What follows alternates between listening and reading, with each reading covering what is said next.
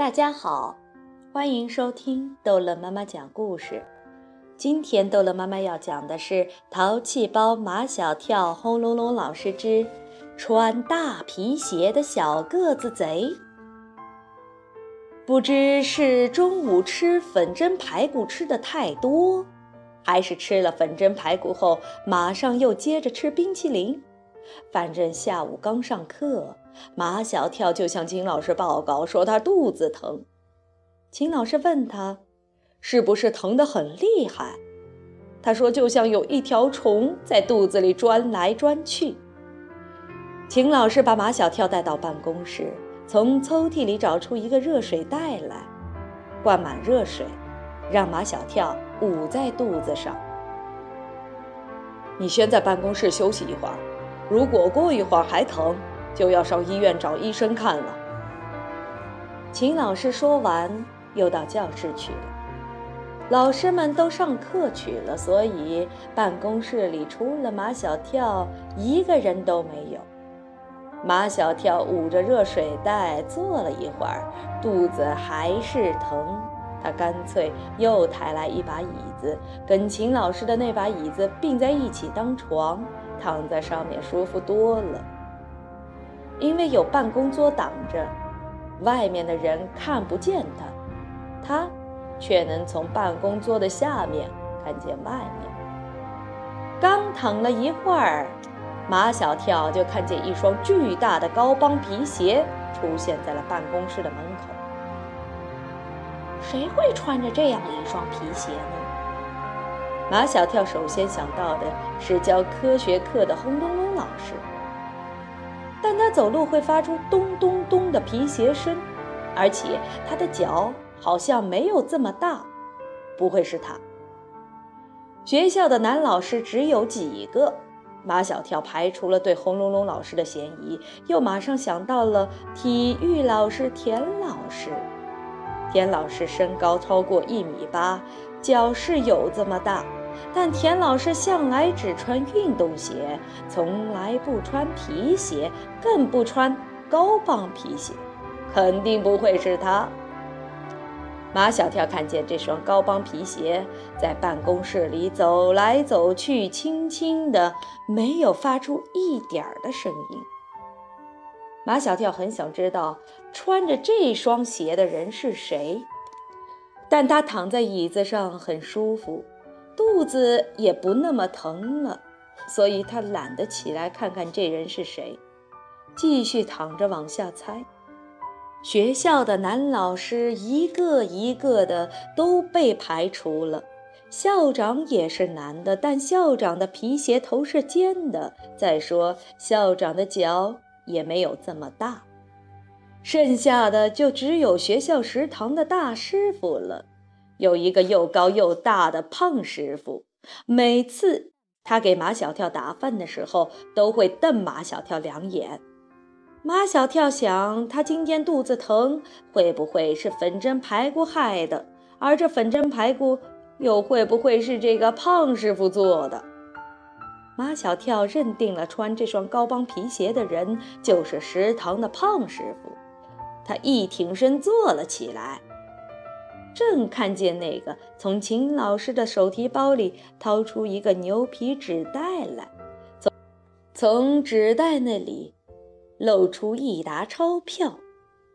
马小跳清楚地记得，今天班上的同学都交了校服费，秦老师把交上来的钱都放在了这个纸袋里，纸袋上还写了交了钱的同学的名字呢。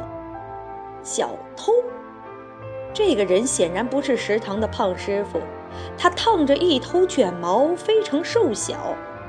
马小跳奇怪，他怎么会有那么大的一双脚？卷毛刚才在办公室门口侦查了半天，确定没有人才进来的，现在突然冒出个马小跳来，他的魂儿都被吓飞了，手中的纸袋掉在地上，百元大钞撒了一地。卷毛没有去捡钱，直直地瞪着马小跳。他怕蹲下去捡钱的时候，马小跳就跑出去叫人。马小跳反应很快，他说：“我帮你捡钱。马小跳蹲在地上，把洒在地上的钱装进纸袋里，又爬到一张办公桌底下。卷毛急了：“快把钱给我！”马小跳在桌子下面说：“哎，这儿还有几张一百块的呢。”卷毛弯腰一看，在桌子缝的下面，果然有几张百元大钞。其实这是马小跳刚从纸袋里抽出来的，撒在那里的。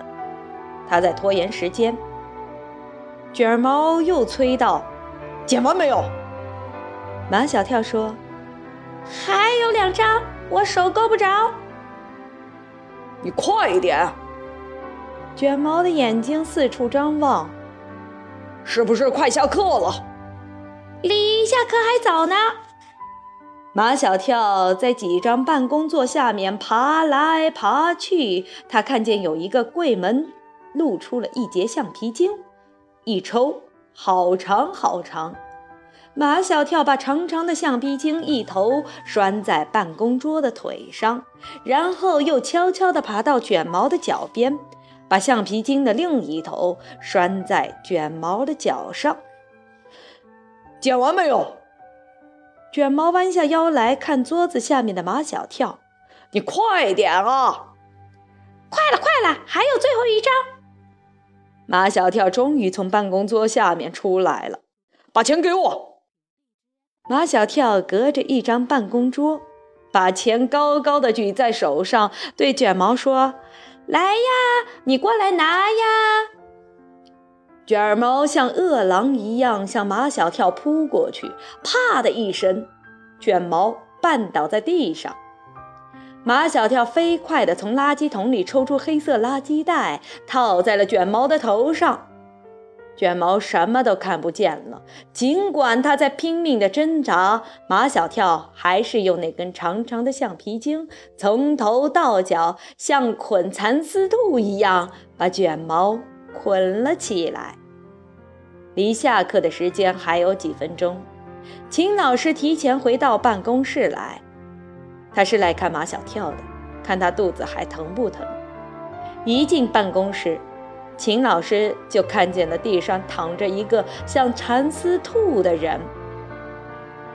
马小跳，这里发生了什么事？他是个小偷，他偷了你的钱。马小跳把那个装着全班同学校服的牛皮纸袋交给了秦老师。秦老师接过纸袋，又看看地上的小偷，问马小跳：“这钱是你夺回来的？”这人也是你捆起来的，马小跳摆摆手，做出不值一提的样子。这算什么？比小鬼当家里的那个小鬼差远了。秦老师没有看过美国电影《小鬼当家》，所以他不知道马小跳说的小鬼是什么样的小鬼。秦老师让马小跳看着小偷，他去打电话叫人来。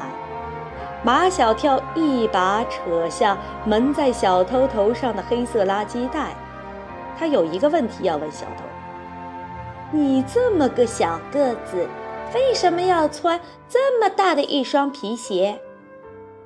小偷说：“如果我在什么地方留下了脚印，人们就会怀疑我是个大个子，而不会想到是我这样的小个子。”马小跳觉得他说的很有道理。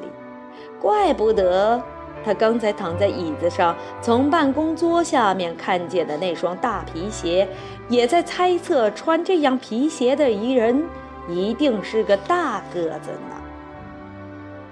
好，这一集的故事就讲到这儿结束了，欢迎收听下一集的马小跳故事。